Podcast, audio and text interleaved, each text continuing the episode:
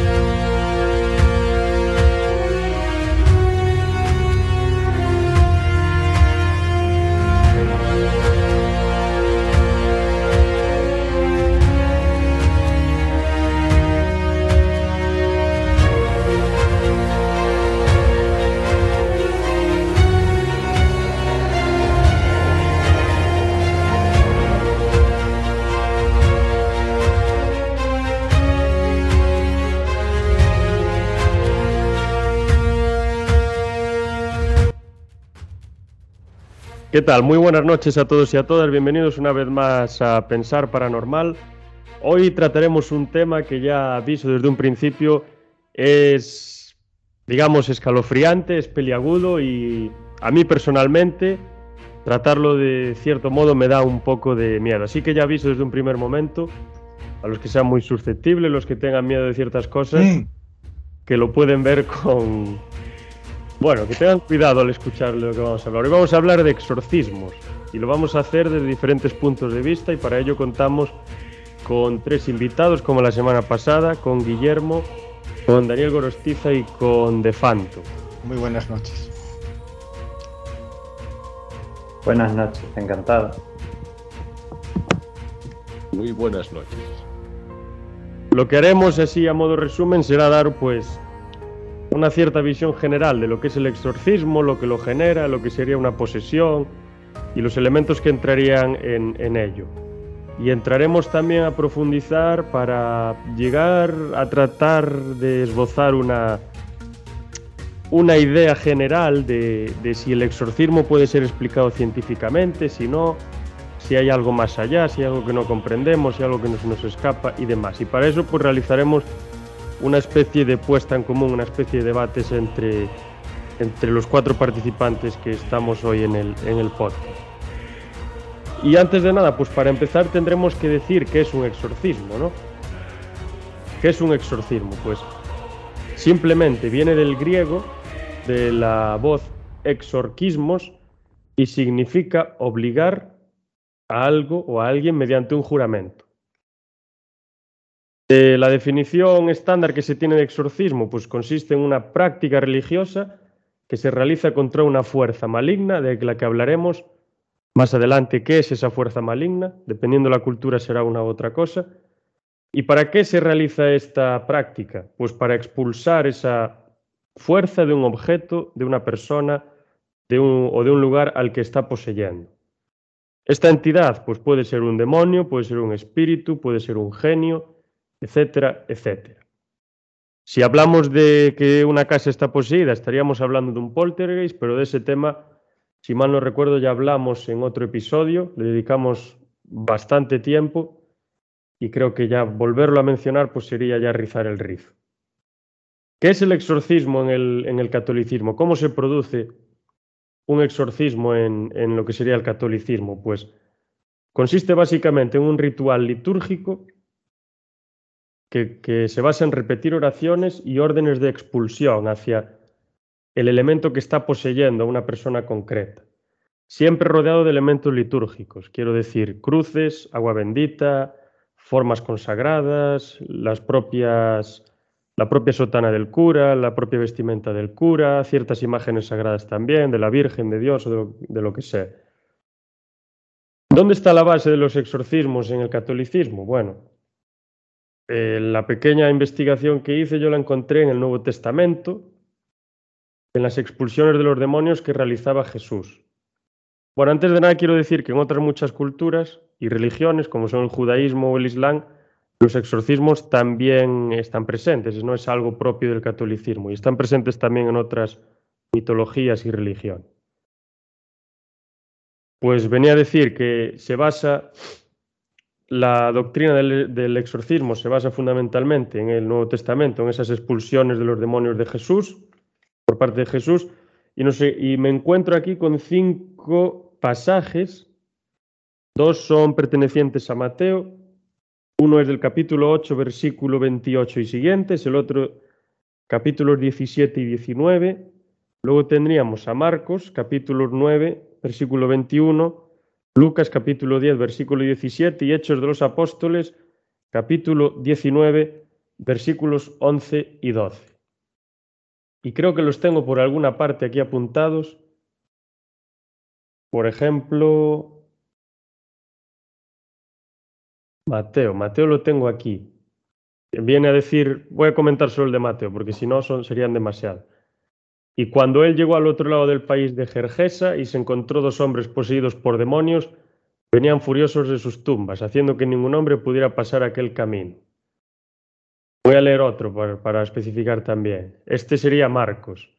Y él, Jesús, le preguntó al hombre, ¿cuál es tu nombre? Y le respondió diciendo, mi nombre es Legión, pues somos muchos. Aquí hacen referencia a un conjunto de demonios que se llaman Legión, de los que Daniel me había comentado algo que le gustaban bastantes y si quiere lo podemos comentar en un momento. Ahora voy a hacer mención únicamente a lo que sería la literatura del exorcismo, que son cuatro libros, y luego ya daría paso a Daniel para que comentase esa anécdota y luego ya a Guillermo para que desarrollase una definición más centrada en el ámbito psicológico y que siguiese a cierto especialista en los exorcismos, que tiene un libro muy interesante que ya nos comentará en, breve. Por lo que quería decir, nada, rápidamente. El primer libro que se escribe con fórmulas de, con relación a los exorcismos dentro del catolicismo sería la Estatua Ecclesiae Latinae y está datado en el año 500 después de Cristo, más o menos. Y a partir de aquí nace lo que sería la literatura exorcística con todos los los elementos que tendrían que entrar en juego a la hora de realizar estos ritos y las piezas más famosas pues de, los exorcismos de esta literatura pues serían el Malus Maleficarum del año 1494, el Flagellum Daemonum del 1609, del 1609 escrito por Polidoro y el Manuale Exurcitarum del 1720. Luego tenemos libros muy importantes ya en el siglo XX y XXI. Uno es del famoso padre Amorth y el otro es del padre Fortea, que es uno de los exorcistas más conocidos a día de hoy y uno, un exorcista español, que salió varias veces en, en, la televisión y del que Guillermo nos hablará, y de ese interesante libro que él tiene. Y si, bueno, sin más dilación, pues ya podemos entrar Ahora le doy la palabra a Daniel para que hable de ese conjunto de demonios, si quiere añadir algo, y ya posteriormente ya Guillermo puede entrar con su, con su aportación más desde el punto de vista psicológico. Así que adelante. Bueno, yo hablaré de esta historia un poco de, de memoria. Es una historia que cuando la leí, cuando era adolescente, cuando leí la Biblia, pues me fascinó bastante y era como has contado que se encuentra a este poseído y entonces le pregunta eso, el nombre y él le dice, como somos muchos aquí, pues mi nombre es Legión, que esta es una cosa importante en, en todo este tema. Yo de, porque aparte de todo lo que has contado, hay una forma, otra forma de, expulsar a un espíritu maligno casi en cualquier cultura, también en el cristianismo, y es si eres capaz que el espíritu maligno te revele su nombre, que eso no lo va a hacer, pues puedes decir su nombre y echarlo, porque al parecer el poder de las palabras pues es una cosa increíble. Eh, pero claro, estamos hablando de Jesús, se supone que Jesús era una autoridad superior Entonces él era capaz de, preguntarle al demonio el nombre y el demonio se lo decía, cosa que a lo mejor si lo hiciera un sacerdote pues no tendría ese poder.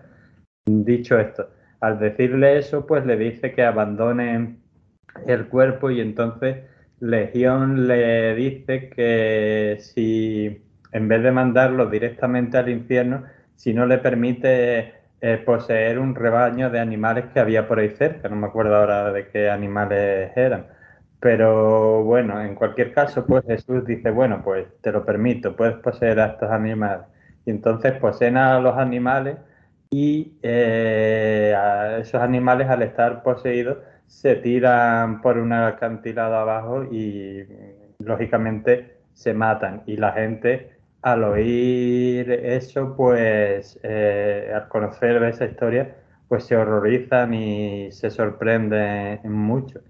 Y por alguna razón, pues esa historia tan, tan oscura de, del Nuevo Testamento, pues a mí en mi época de la adolescencia me, me fascinó bastante, la verdad. si mal no recuerdo, creo que eran cerdos esos animales. Sí, es posible. Creo que un poco las connotaciones negativas del cerdo en la cultura judeo-musulmana vienen un poco por, por este relato y bueno, por otras muchas más cosas, pero creo que empiezan un poco por aquí. Bueno, eso puede ser que sea una afirmación. Lo de en el Islam, pues ahora mismo, ahora mismo no me acuerdo, lo dice el profeta. Lo de en el judaísmo es porque el Dios de Israel les dijo que no podían comer, no podían comer animales eh, que comieran carroña. Y como el cerdo se lo come todo, hasta la carroña, pues está incluido. Pero vamos, que también están incluidas las liebres y no los conejos, porque supuestamente las liebres comen carroña. Pero eso ya son curiosidades de las religiones. Pero supongo que sí, que serían cerdos y no otra cosa para reafirmar ese punto de que el cerdo es un animal pues indigno, porque no hay que olvidar que Jesús era judío y que los primeros que contaron las historias de Jesús, hasta que luego llegó San Pablo, que también era judío, pero cambió, eran también muy judíos. Sí, será un poco de amalgama, un poco de todo. Bueno, y ahora después de esta interesante historia, esta interesante anécdota sobre ese primer exorcismo que aparece en la Biblia, podríamos decir, que realiza el propio Jesús, y que luego muchos y tratarán de imitar, muchos apóstoles, padres de la Iglesia y demás, pues ya podemos entrar a, analizar el fenómeno más desde un punto de vista psicológico y desde el punto de vista, por ejemplo, de la, bueno, me vais a perdonar llamarle ciencia del exorcismo, pero bueno, le voy a llamar así que existe hoy en día. Y así que, Guillermo, adelante, cuando quieras, puedes empezar. Bueno, si intentamos buscar qué es esto de la posesión en el ámbito de la psicología clínica actual, nos va a costar un poco en encontrarlo como tal. Si empezamos rastreando a la Asociación Americana de Psicología, a la APA, tenemos que ir al apartado de lo que se conoce como trastornos disociativos, y aquí leo lo que dice en el diccionario de, la propia compañía. Un trastorno disociativo sería cualquiera de un grupo de trastornos caracterizados por una interrupción repentina o gradual de las funciones integradoras normales de la conciencia, la memoria o la percepción del entorno. Tal interrupción puede durar minutos o años, según el tipo de trastorno. Algunos de los trastornos que se incluyen típicamente en esta categoría son la amnesia disociativa, la fuga disociativa, el trastorno de identidad disociativo y el trastorno de despersonalización. ¿Qué ocurre con la posesión? Que no se corresponde con ninguno de estos trastornos propios disociativos. Entonces la APA, para curarse de espanto, incluye al final de los mencionados una categoría que se titula así, otro trastorno disociativo especificado. Y aquí en un breve párrafo nos deja claro que cuando encontramos características disociativas que no entran en ninguna de, las categorías antes mencionadas, puede deberse a otras causas. De aquí, en la causa número 4, titulada Trance disociativo, encontramos lo más parecido a lo que podría encajar en la posesión demoníaca, tal y como ha sido descrita por el cristianismo. Trance disociativo serían las afecciones que se caracterizan por la reducción aguda o la pérdida completa de la conciencia del entorno inmediato, que se manifiesta como apatía o insensibilidad intensa a los estímulos del entorno. La apatía puede ir acompañada de comportamientos estereotipados mínimos, como por ejemplo movimiento de los dedos, de los que el individuo no es consciente y o que no controla, así como de parálisis transitoria o pérdida de conciencia. La alteración no es una parte normal de ninguna práctica cultural o religiosa ampliamente aceptada. Quizá aquí el último punto es lo más remarcable. La alteración no es parte normal de ninguna práctica cultural o religiosa ampliamente aceptada. Propiamente por esta descripción de trance disociativo pretendería explicar la Asociación Americana de Psicología todos los casos extraños que se dan cuando pensamos en posesiones demoníacas. Quizá se nos vengan a la cabeza escenas de, del cine más que escenas reales, de las cuales también hay algunas grabaciones. En cuanto a la descripción que da el CIE 10, que utilizaría o se encargaría de describir de manera internacional los distintos trastornos psicológicos, nos encontramos en el F443, uno que ya tiene el nombre específico de trastornos de trance y posesión.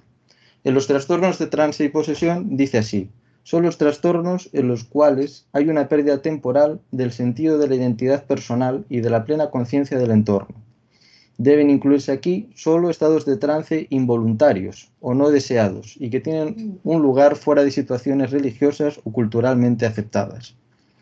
Por supuesto, en tanto la descripción del CIE como la de la APA no incluye que se manifieste una presencia demoníaca en la persona, sino que la persona se comporta por medio de pérdidas de conciencia o por medio de movimientos involuntarios como si. La ciencia nunca podría aceptar que otras entidades eh, participasen o tomasen posesión del, del, cuerpo de sus víctimas. El trastorno de trance y posesión excluiría cosas como la esquizofrenia, la intoxicación con sustancias psicoactivas, el síndrome postconcusional, que serían los síndromes debidos a golpes o traumatismos craneales, el trastorno orgánico de la personalidad y los trastornos psicóticos agudos y transitorios. Bueno, estas son las dos formulaciones que he encontrado que hacen referencia a la psicología actual a algo parecido que podría ser la posesión. Si nos vamos... per, perdona que te corte un segundo. Sí. sí a lo mejor no, no tienes información en el libro, pero explican cuáles podrían ser las causas de este trastorno de trance y posesión. O no dicen absolutamente nada, solo describen el fenómeno. Bueno, el manual de la APA es un manual meramente descriptivo, es decir, describe los síntomas que tiene que tener una persona para ponerle una etiqueta a un diagnóstico determinado. No, no vendrían propiamente las causas. Y en cuanto al manual del CIE, la verdad es que lo desconozco. Las causas imagino que pueden ser múltiples. Por lo que he podido rastrear, casi siempre es debido a traumas o sucesos que no han sido resueltos, normalmente la edad temprana de los sujetos, aunque no tengo información para incidir aquí. Desde luego, no es ninguna explicación del tipo de que entidades tomen control de la persona. Sí, bueno, yo me refería a lo mejor puede ser una explicación más natural de, yo qué sé, cualquier cosa que pase en el cerebro, algún golpe o alguna, cualquier cosa. Pero bueno, veo que no, no lo describe mucho. No, precisamente dicen que no puede ser un síndrome posconcursional. Posconcursional, es decir, que no, no es debido a ningún golpe o alteración física del cerebro por un traumatismo. Eso ya lo descartan en este tipo de, de casos, de trastornos. No sé si con eso responde a tu pregunta. Sí, sí, sí, responde. Yo lo que quería saber es si describían algo de eso, pero bueno, no. Al final es bastante difícil de definir realmente yo veo como que están metiendo una muletilla porque no les cuadra en ningún otro tipo de trastorno, meten un trastorno diferente y tienen que describir cómo es ese trastorno y ya, ya es difícil describirlo, pues ya me imagino conocer las causas pues sería doblemente difícil. Entonces entiendo que no las manejen como en otros tipos de trastorno, como la esquizofrenia o demás. Mm. En cualquier caso, a ver, se podría seguir investigando en esa vía. Yo imagino que, como bien has explicado, lo que tienen que hacer es dejar registro de qué pasa con las personas que se comportan de esa manera. Entonces, por eso abren esta categoría en otros, otros trastornos diferentes. Claro, la explicación, como comprenderéis, no puede ser nunca la misma que da la Iglesia Católica o la misma que da un párroco, como veremos a continuación. Bueno, si respecto a esto no hay, no hay más que comentar, me gustaría ver ahora lo que entiende por posesión el padre Fortea, como tú mismo hiciste en la introducción. Él ha escrito un tratado de, monología, así como manual de exorcistas, llamado Suma Daimoniaca. Bueno, es un libro que está escrito en forma de cuestiones breves y respuestas. Y en la cuestión 96, que se pregunta ¿qué es la posesión?, él la describe como un fenómeno por el que un espíritu maligno reside en un cuerpo y en determinados momentos puede hablar y moverse a través de él sin que la víctima pueda evitarlo. Matiza a continuación que el espíritu demoníaco toma posesión del cuerpo, porque las almas nunca pueden ser poseídas. Aquí en principio ya hay una explicación más que quizá echamos de falta en los manuales de psicología. En cuanto a las características para diagnosticar una posesión, el padre Fortea da unas cuantas.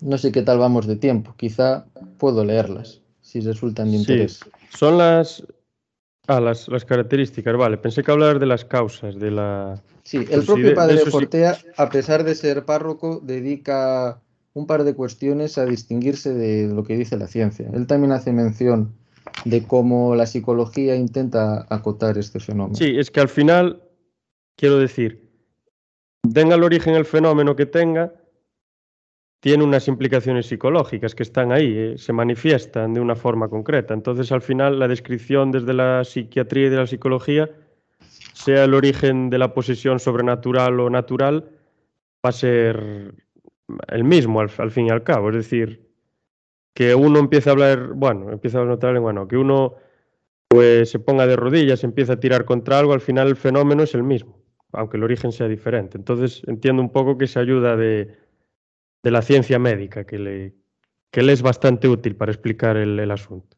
El propio padre hace la crítica que, que, tú mismo estás mostrando. Dice que se muestra, se muestra escaso lo que leemos en los manuales de psicología, que no basta con crear la categoría o decir que todo lo que vemos en un exorcismo son desórdenes de la personalidad o desórdenes eh, de un momento dado de la persona. Eh, el padre hace esa misma crítica diciendo que no llega con eso para explicar todos los fenómenos que se pueden ver en un exorcismo. Es decir, que aunque esté categorizado, aunque esté descrito, como se mete en otros, ¿no? como un cajón desastre, al propio padre no le, no le llega esa definición. Así que sí, él compartiría, yo creo, las preguntas que, que me ha realizado a mí respecto a lo que dice la APA, el DSM. Bueno, el DSM es el manual ¿no? que utiliza la Asociación Americana de, de Psicología. Y volviendo, volviendo al padre Fortea, en la cuestión 97 él se pregunta cuáles serían las características para decir que se trata de una posesión y no de otro problema. Y enumera una serie de casos. El primero de ellos es que ante lo sagrado religioso se dan una gama de sensaciones que van, según el sujeto, desde el fastidio hasta el horror, desde la leve expresión de molestia hasta la manifestación de ira y furia. Ante lo sagrado o lo religioso, como se puede ver en montones de manifestaciones culturales, en distintas películas, ¿no? que abordaremos más adelante. En el punto número 2 nos expone que en, estos casos más extremos el horror lleva accesos de furia, acompañados normalmente de blasfemias o insultos dirigidos hacia el objeto religioso que se ha situado a la proximidad. El poseso, en los episodios agudos de manifestación de ira furiosa, pierde la conciencia. Esto también está registrado en los manuales de psicología que puede ocurrir. Cuando vuelve en sí no recuerda nada. La amnesia es total y absoluta. Sin embargo, aunque no recuerde nada, el sujeto durante el episodio ha padecido un cambio de personalidad mientras ha durado esa crisis de furia. Durante esa crisis, una segunda personalidad emerge, que sería propiamente la personalidad de, de ese ser, ese espíritu que le ha tomado posesión. Esa segunda personalidad siempre tiene carácter maligno. Es frecuente que durante esos momentos las pupilas se vuelvan hacia arriba o hacia abajo, dejando los ojos en blanco. Los músculos faciales se ponen frecuentemente en tensión. También las manos muestran crispación. En esos momentos de crisis, la persona articula la voz llena de odio y rabia. Acabada la crisis furiosa, la persona vuelve lentamente a la normalidad. El tránsito de vuelta a la normalidad es prácticamente similar en cuanto al tiempo y al modo, al tránsito en que se observa de la vuelta al estado de hipnosis, al estado normal de conciencia. Es decir, es como si la persona entrase en un trance hipnótico. Quizá por eso los manuales de psicología lo tienen fácil a la hora de describir lo que ocurre, aunque no la explicación, que es lo que me preguntabas antes. Fuera de las crisis furiosas en que emerge la segunda personalidad, la persona lleva una vida completamente normal, sin que esta patología afecte para nada ni a su trabajo ni a sus relaciones sociales. El sujeto aparece como una persona perfectamente cuerda. En todo momento distingue perfectamente entre la realidad y el mundo intrapsíquico, no observa una conducta delirante. Y ya por último, en algunos casos sí exponen cosas que parecen alucinaciones sensoriales. Concretamente exponen que esporádicamente ven sombras, sienten una difusa sensación extraña en alguna parte concreta del cuerpo u oyen crujidos. Por el contrario, no oyen voces internas ni sienten que algo les corre bajo la piel. Bueno, estos siete puntos son los que manejarían los propios exorcistas a la hora de saber si realmente se trata o no de una posesión. Sí, esta, esta descripción me parece bastante curiosa, porque en la cultura popular estamos muy acostumbrados a ver pues que las personas que están sufriendo una posesión, que están encamadas, vomitando, tienen la cara de colores raros, tienen un aspecto feísimo, malísimo, pero según lo que está contando esta persona, que seguro que sabe más que nosotros cuatro juntos sobre el tema y que, bueno, cuatro, y tendríamos que vivir tres vidas para saber lo que él sabe sobre el asunto, pues como que son momentos esporádicos, como tú lo has dicho, y que no pasan esas cosas tan sobrenaturales, podríamos decir, que pasan cositas pequeñas que sí, obviamente, que son un incordio y que son que te deterioran, que te hacen daño y demás, pero no como vemos en las películas, que se empieza a mover la cama, se cae por la ventana, se rompen todos los cristales, se empieza a hacer frío de repente y cosas así eso, sí que me, parece que le da así un toque un poco más de, de realismo. Y yo se lo agradezco un poco porque como que está definiendo el fenómeno, que es algo que en las cuestiones religiosas y demás siempre tenemos el problema. Por ejemplo, al hablar de Dios y cosas así, decimos, creemos en esto tal, pero realmente no definimos en lo que creemos. Entonces es cuando se empieza más el debate. Sí, eso que vemos en las películas supongo que obedecerá a los casos más extremos y de modo muy, muy exagerado. Yo recuerdo en diversas entrevistas que hicieron al antiguo exorcista del Vaticano, que en paz descanse, el Padre Amor, que contaba cómo se materializaban incluso objetos físicos de la boca de, los poseídos. Pero claro, en, las películas, debido al afán quizá de, vender, siempre va al extremo. En cuanto a las causas, aquí eh, Fortea sí que especifica y da cuatro, cuatro causas breves, como son pacto con el demonio, asistir a sesiones espiritistas, cultos satánicos o ritos esotéricos, que un hijo haya sido ofrecido por su madre a Satanás y el maleficio. Estas son las cuatro que daría a las causas de... Encontré una que era la, blasfemia constante también, no sé si él habla de ella.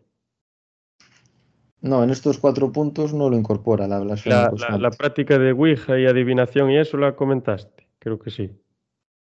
Bueno, entraría dentro de sesiones espiritistas. Ah, sí, sí, claro. Y bueno, un hijo haya sido ofrecido por su madre a Satanás, ese no cabe ninguna duda. Sí, obviamente. Ahí tenemos un ejemplo, una película que la comentabais antes fuera de micrófono, que es de Rosemary's Baby. Creo que, que Phantom es el que, que más sabe sobre la película, el que más la tiene en la mente. No sé si puede comentar así un poco esto que se hace, por ejemplo, cómo se consagra el niño al demonio. Bueno, yo tengo, conozco otra película que es El fin de los días, del 99, que también se hace esto, que se consagra un recién nacido al demonio, que es el anticristo y demás. Que curiosamente Arnold Schwarzenegger tiene que salvar al mundo. Bastante curioso.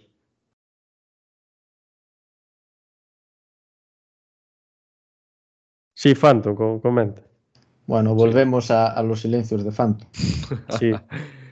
ah, pues a ver, comentar así un poco lo que es el argumento por encima. Y para no destriparla mucho, porque bueno, igual hay gente que todavía no la ha visto, a pesar de ser una película del año 68, si no me equivoco.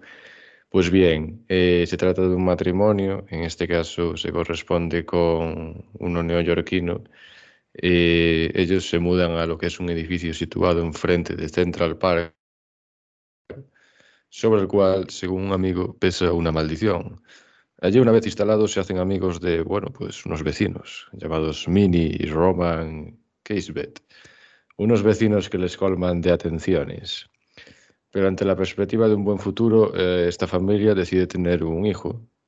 Pero cuando Rosemary se queda embarazada, lo único que recuerda es haber hecho el amor con una extraña criatura que le ha dejado el cuerpo lleno de marcas.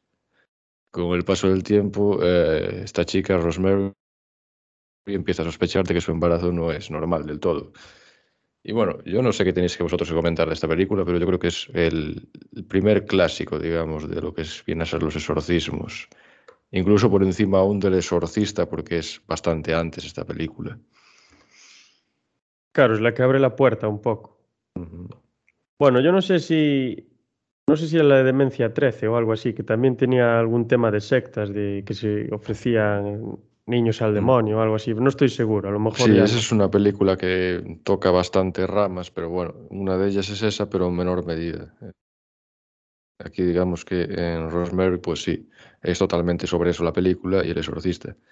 Pero bueno, yo quería destacar que es eso, que es una obra inquietante, que animo a cualquier espectador que no la haya visto a verla donde pues, el espectador se ve abocado a una pesadilla que le desborda, le encoge el ánimo, como pocas veces se ha visto en lo que es la pantalla del cine.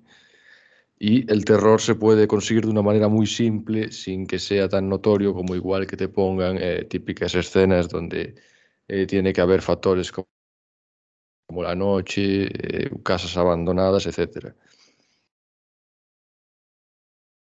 Sí, la mera sugestión de algo que puede suceder a veces te asusta más que verlo realmente, eso es. Y Guillermo, no sé si estás comentando algo más sobre las causas o si podemos hablar un poco de, los criterios. Hay uno que me, que me, interesa bastante, que es el de que antes de nada de, de hablar de todos los criterios de los que tú hablaste, hay que descartar que sea una anomalía psíquica a través de un análisis psicológico, incluso de un tratamiento.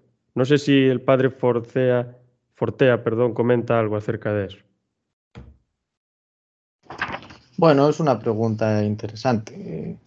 En lo que he podido leer, el propio padre Fortea entiende que cuando se dan todas las características que he leído anteriormente juntas en un mismo paciente, sería muy difícil explicarlo por un desorden psicológico. Sería muy raro que una esquizofrenia o los trastornos que he leído antes, como el trastorno disociativo de la personalidad, que justo se produzca todo ese abanico de, características, esa aversión por lo profano, esa aversión por lo sagrado, perdón, esa, esa furia, esa rabia, esas pérdidas de conciencia, que aisladamente son características que se pueden dar en otros trastornos psicológicos, todas juntas en ese abanico, parece indicar que se debe a otra causa diferente. Entonces sí, por supuesto, antes de que se mande un exorcista por la iglesia, tienen que realizarse estudios médicos y psicológicos para descartar que no se deba a otras causas. A otras causas como un daño cerebral, como antes preguntabas, algún tipo de traumatismo, algún tipo de patología que se pueda solucionar de otra forma, de otra manera.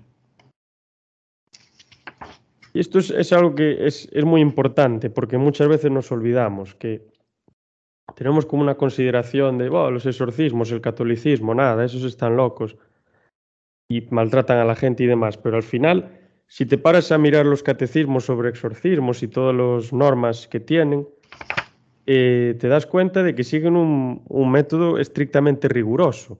Y no sé si Daniel tenía el dato del número de, de casos que son considerados posesiones con respecto a un, a cada 100, una cosa así, me parecía, era mínimo. No sé si era uno de cada 100, no sé si es así, Daniel. o de cada mil o una cosa así. Sí, bueno, ellos dicen que solo uno de cada mil casos eh, puede ser considerado un exorcismo según sus propias estadísticas, sí. Y esto es algo, los primeros que se muestran, eh, como diría yo, escépticos con respecto al exorcismo, a la posesión, son los propios exorcistas, los propios miembros de la iglesia, que es algo que muchas veces no, lo, olvidamos. Y esto es algo que se ve, por ejemplo, en la película del exorcista, que supongo que todos habéis visto. Bueno, Phantom la vio conmigo hace poco y otro amigo más, que la verdad que nos dejó asustadísimos la película. ¿eh? Si antes me permitís un pequeño apunte, eh, el propio padre Fortea explica, o dice aquí, que cuando habla con distintos profesionales ¿no? de la medicina, eh, parece al menos llamativo que los fenómenos empiezan siempre o suelen empezar tras participar en algún tipo de rito, bien sea la Ouija, espiritismo, santería, vudú, etcétera, que es algo que también se ve en la película de Exorcista, ¿no? Si mal no recuerdo, hacía la Ouija la, la protagonista. Sí, que habla el Capitán Kidd, podía ser, con el que hablaba. Me suena a mí que se llama Capitán Kidd, mm. que estaba poseído por, por este demonio mesopotámico, que era Pazuzu, me parece. Sí, el que salía al, sí, sí, al principio. Sí. Mm. Luego en el libro sale... Mostraba ahí un fragmento pequeño. Ella eh, empieza a hablar con un pájaro, un pájaro rojo, que eso sale en el libro. Y no sé si os fijasteis en la película y en ciertas escenas que ella, eh, que aparece una figura de un pájaro rojo que ella misma confecciona. Que creo que a ti te lo comenté al ver la película, Fandom, que siempre ponían la figura ahí, aparte tiene una forma parecida a la de Pazuzu. Que eso era como un guiño, creo yo, al pájaro que veía en la novela, que escribe Plati, creo que es el nombre del, del, que escribió la novela y luego del... Es que a mí de verdad esta película me creó pavor. O sea, hay muchas películas en el cine de terror que te dan risa, incluso que te dan miedo hasta cierto punto, pero es que esta película te deja mal cuerpo al terminar y lo produce 40, 50 años después, que es lo bueno de todo. No envejeció mal, ¿sabes? Y con los pocos medios que, tenía. Sin medios, un encima, apenas. A día de hoy no son irrisorios los que utilizaron. Pues por eso. Bueno, yo aquí lo que quería destacar era eso, que el, propio sacerdote que realiza el exorcismo, con la ayuda del otro señor, que curiosamente en la película parece 60 años más viejo que él, pero realmente era más joven, bastante más joven, como 20 años más joven, estaba muy bien maquillado, pues que se muestra enormemente escéptico y quiere agotar todas las vías médicas y psiquiátricas antes de, de hacer absolutamente nada. Y esta es la actitud que tiene fundamentalmente la, Iglesia Católica, que es de algo de lo que nos olvidamos muchas veces. Yo sí creo que es una película que plantea el tema del mal con una seriedad y corrección eh, teológica que es inusual en este tipo de género. No sé si tú también lo ves así. Sí, me parece una película que expresa muy bien la postura de la Iglesia mm. con respecto a los exorcismos. Aunque luego, claro, lo que pasa en la película con la niña, según lo mm. que describe, por ejemplo, el padre Fortea, eso ya no entraría dentro de, una posesión, eso ya sería, yo qué sé, la hija del demonio o algo así. Mm, porque al final lo que describe Fortea son cositas pequeñas. No, es que es más la escena hasta la que la niña pues entra en el estado ese endemoniado, ¿no? A través de lo que le infligen allí en la habitación en realidad, según comentaba el señor Fortea y otros muchos exorcistas, no tiene nada que ver con... Más o menos está ahí la idea, pero no tiene, ¿sabes? No se produce esa gran manifestación. Claro. Se realizan unas oraciones y poco más. No es necesario todo eso. Bueno, luego creo que esta historia está basada en, en hechos reales. Creo que Daniel iba a hablar algo de ello.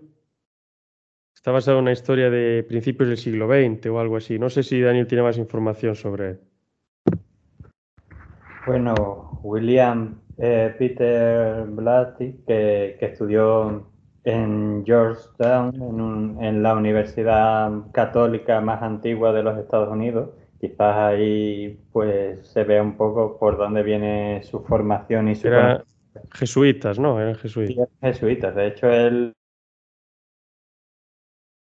los jesuitas y los curas de, de, la peli son jesuitas, de hecho.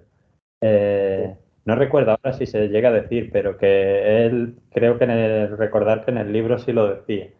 Pero, creo que sí, creo que sí que se comenta, creo que sí. Porque él los admiraba mucho. Pues sí, él dice, él leyó un caso de los años 40 que apareció publicado en el New York Times, o sea que se, hubo gente que se lo, lo, tomó en serio de verdad, porque bueno, en el New York Times no, no se publica cualquier cosa y que él leyó y que le impactó mucho. Y luego sí, él intentó contactar, de hecho, con el mismo cura que, como él mm, por Georgetown conocía gente, pues con el cura que hizo ese exorcismo y el cura le dijo que no quería hablar de eso con él, pero que eh, no me acuerdo qué obispado estaba la documentación donde se contaba todo lo que él había hecho y que si él era capaz de convencer al obispado para que se la dejara, pues que ya ese era su problema. Y al parecer eh, el hombre este, el Blatty, fue capaz de mover sus hilos y convencer a la gente necesaria y se leyó esos papeles. Y luego él en su novela pues supuestamente hizo una, una, versión de lo que ahí leyó, o sea, no es 100% el caso. Para empezar, el exorcismo eh, este original, digamos, entre comillas, eh, fue con un niño, no con una niña. Sí, sí. Que él cambió cosas, pero sí que accedió a los papeles de ese exorcismo de los años 40. Sí, también es como, por ejemplo, el exorcismo de Emily Rose, la película. Eh, la, a quien se lo realiza está inspirada pues en una en un person, una chica alemana que se llamaba Annelies Middel. O sea, de Emily Rose absolutamente nada, de Baviera era. Pero bueno, también supongo que, bueno, tampoco estoy en la cabeza de, de Blatty, pero también supongo que estas cosas se hacen un poco por respeto a las propias víctimas. De, pues no voy a decir, no voy a poner su nombre tampoco, por tener un mínimo respeto. Y luego que también aunque fuese muy religioso Blatt y le preocupase muchos estos temas, lo que él estaba tratando de hacer era una obra de ficción, al fin y al cabo. Inspirado en algo que pasó, bueno, que se cuenta que pasó, pero lo que quería hacer una obra de ficción. Sí, claro, al final es eso, y además una obra de ficción con un propósito, porque entra, esto ya sería otro tema de hablar, entra dentro de lo que él mismo llamó su trilogía de, de, la fe. Y entonces, sí. pues, el propósito era pues hablar de la fe o de los males que, que nos eh, vienen cuando no hay fe, supuestamente. Sí, esta esa película que tanto me gusta, la novena configuración, que me está muy bien. Pero bueno, esa es de otra temática ya distinta. Pero entra dentro de su trilogía. Sí, sí, entra en esa trilogía, que él mismo lo dice. Y bueno, ya llegados hasta aquí, pues. A mí me gustaría, casi... sí, sí, si perdón, me permites, perdón. añadir una pregunta para, para fomentar el debate. Efecti sí, adelante. Así ya haces el trabajo por mí. Antes hablábamos de que la Iglesia pedía informes médicos informes psiquiátricos. Pero la cuestión 120 del propio Fortea se pregunta si es obligatorio un informe psiquiátrico para proceder al exorcismo. Y él dice que no. ¿Cómo? No es, Puedes repetir, puedes repetir, perdón. sí, ante la pregunta de si es obligatorio un informe psiquiátrico para proceder al exorcismo, Sí. él responde que no, responde negativamente. La idea Ah. de que es obligatorio no aparece, dice, en ningún texto normativo sobre esta materia. Pues si un obispo espera que un psiquiatra le diga que ese hombre está poseso, pues normalmente, o en la mayoría de los casos, no habrá ningún exorcismo.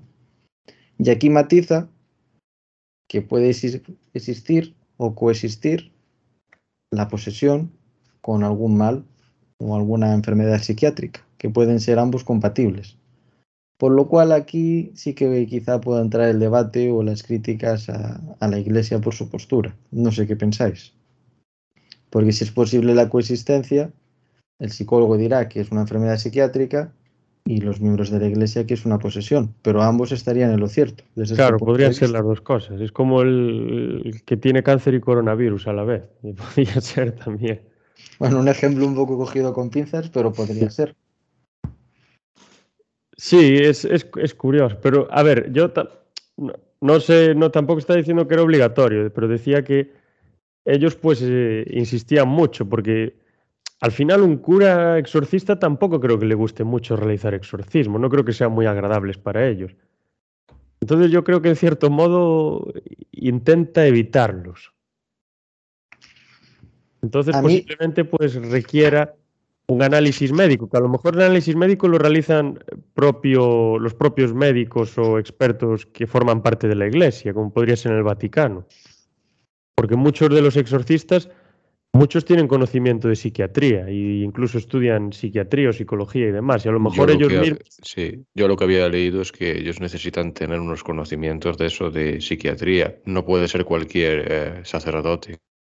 Claro, no, ellos caso. están, pues tienen Necesita tener esos conocimientos. Una posición especial, estudian su manual de exorcismos y todos estos cursos que necesitan para ser declarados como exorcistas. Y yo creo que tienen que tener ese todos esos conocimientos, a lo mejor ellos son los, los, que hacen el propio juicio de si esa persona pues está endemoniada o no, realizando el análisis como ellos lo realizan. De hecho, comentaba el padre Forte en una de las entrevistas que él eh, le muchos casos en los que quedaba totalmente descartado que tuvieran algún eh, sintomatología de tener lo que es el demonio en su interior. Sí, Luego también quiero decir que muchos exorcismos son verdaderas animaladas por parte de quienes los practican y que acaban en... Muchos acaban en la muerte de la persona a la que exorcizan, que al final es peor el remedio que la enfermedad. Venga de donde venga el origen de, de los problemas de esa persona, muchas veces lo que realizan los curas, por ejemplo, en el caso de, de Annelies Middle, es en la que se inspira el exorcismo de Emily Rose, a los padres de esta persona y a los sacerdotes envueltos en las prácticas de exorcismo, cuando se muere esta persona en el 76, con 24 años que tenía, después de estar casi dos años siendo exorcizada, se le hace una autopsia y se descubre que muere no porque el demonio la haya poseído ni nada, sino que estaba desnutrida y estaba deshidratada.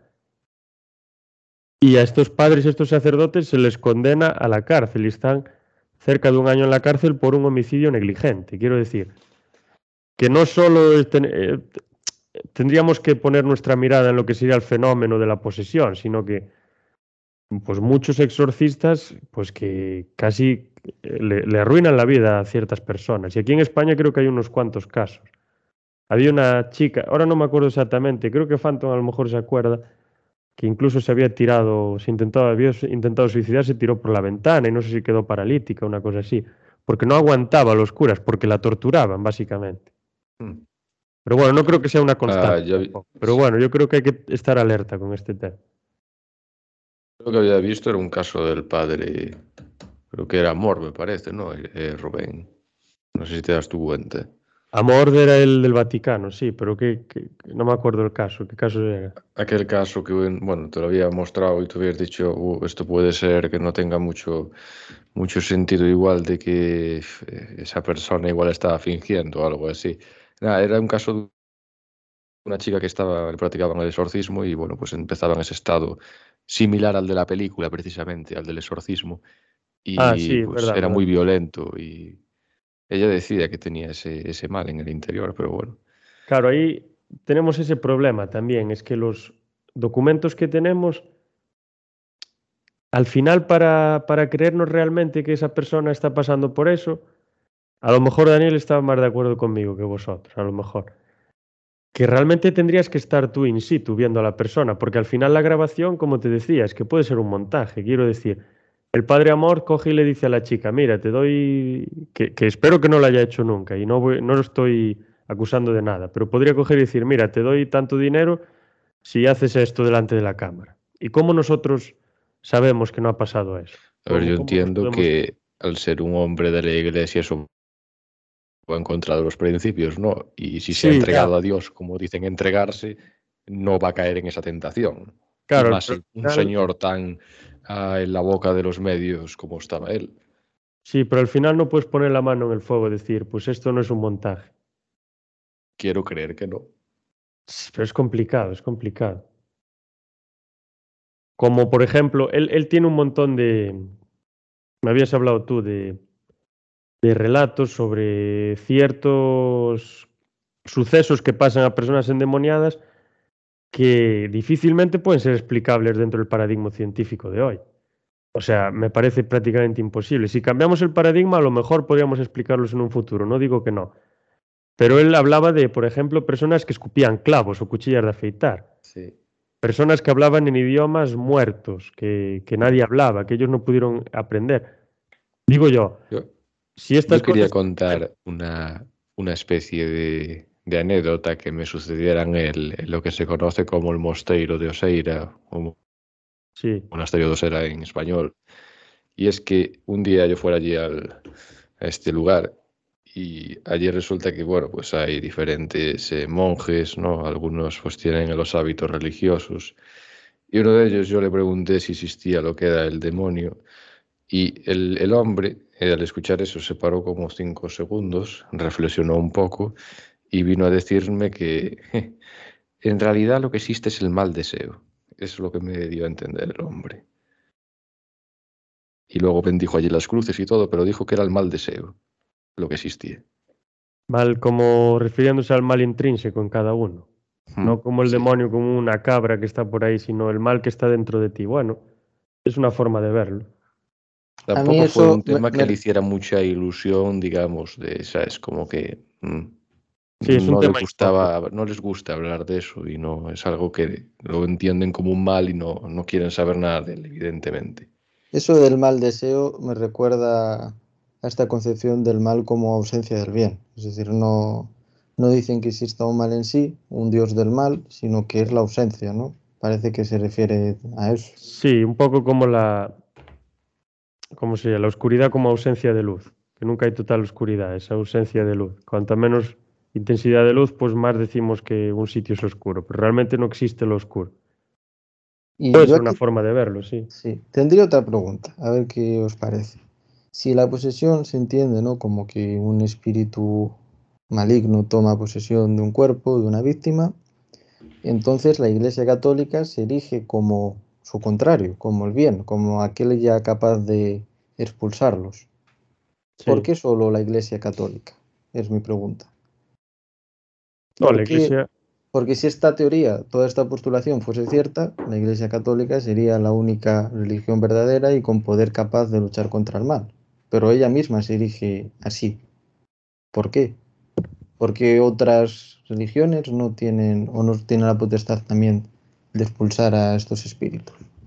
Bueno, hay que decir que si crees en esas cosas, cosa que yo no hago, eh, otras religiones y sacerdotes de diferentes religiones, hechiceros y gente así, también practican exorcismos en todo el mundo, desde Oriente a Occidente, desde América Latina hasta Asia.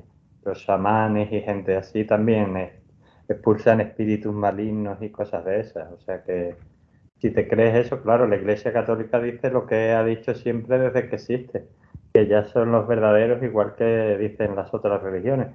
Pero eh, supuestamente ese tipo de rituales eh, lo, lo realizan eh, diferentes sacerdotes y chamanes alrededor del mundo.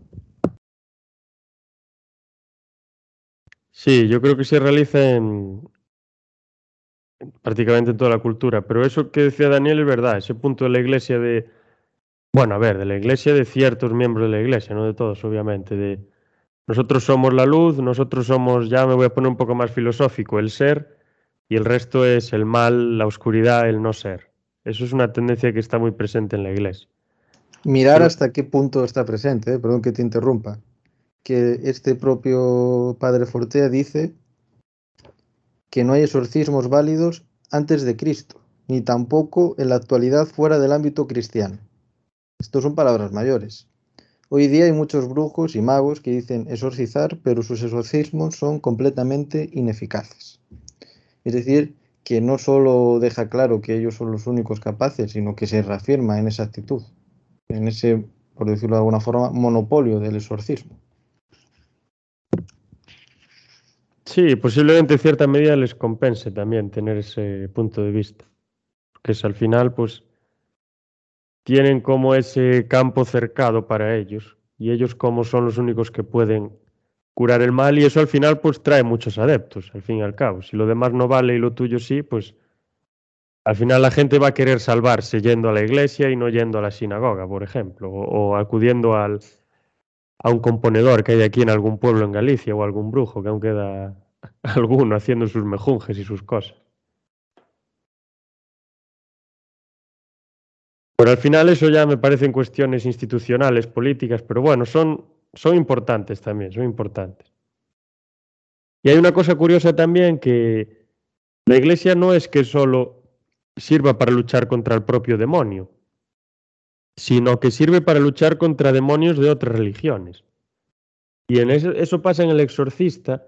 El demonio es un demonio, ahora nos es de la cultura mesopotámica, pero no sé si es babilónico, sumerio, no sé exactamente, o cananeo, no sé exactamente de, qué corriente podría ser. No me acuerdo exactamente. Pero claro, ¿y, quién, quién lucha contra el demonio? No van a luchar los de la religión mesopotámica, va a luchar la religión católica. ¿Por qué va a luchar la religión católica? Porque es la única que tiene herramientas para ello. Es decir, vosotros nos traéis un demonio y no sois capaces de luchar contra ello, sino que nosotros los católicos somos la luz y luchamos contra él. Pero bueno, eso es muy recurrente en el catolicismo, no es, no creo que sea algo no. Pero claro, pero si, hubiese una luz y una oscuridad como tales que están en lucha, no tendría por qué ser representada por la Iglesia Católica. Pues que posiblemente no, claro que no. Y si el mal tiene entidad, lo cual ha sido muy tratado desde la propia Iglesia, si el mal tiene entidad es un problema ontológico muy grande. Por eso algunos teólogos, como el propio San Agustín, padre de, la doctrina actual, expone que el mal no puede existir por sí, porque si existe el mal, Dios ha tenido que crear el mal. Y Dios, si es puro bien o el sumo bien, no puede crear el mal. Eso... Como dijo algún teólogo de la Universidad de Santiago que tuvo serios problemas, que vino a decir que de Dios venía el bien y el mal, cosa que no pueden afirmar. Por eso se limpian diciendo que el mal es ausencia de bien y que esta criatura, ¿no? Satanás, pues es un ángel caído, es decir, un ángel de luz que se alejó de Dios, del bien. Yo creo que es la forma que tienen de salvarlo. Eso sí era un problema muy, muy grande, porque Santo Tomás también lo afronta. Y perdonad que nos pongamos un poco ya en cuestiones que tienen un poco menos que ver, que son más filosóficas, abstractas, pero bueno, también importante.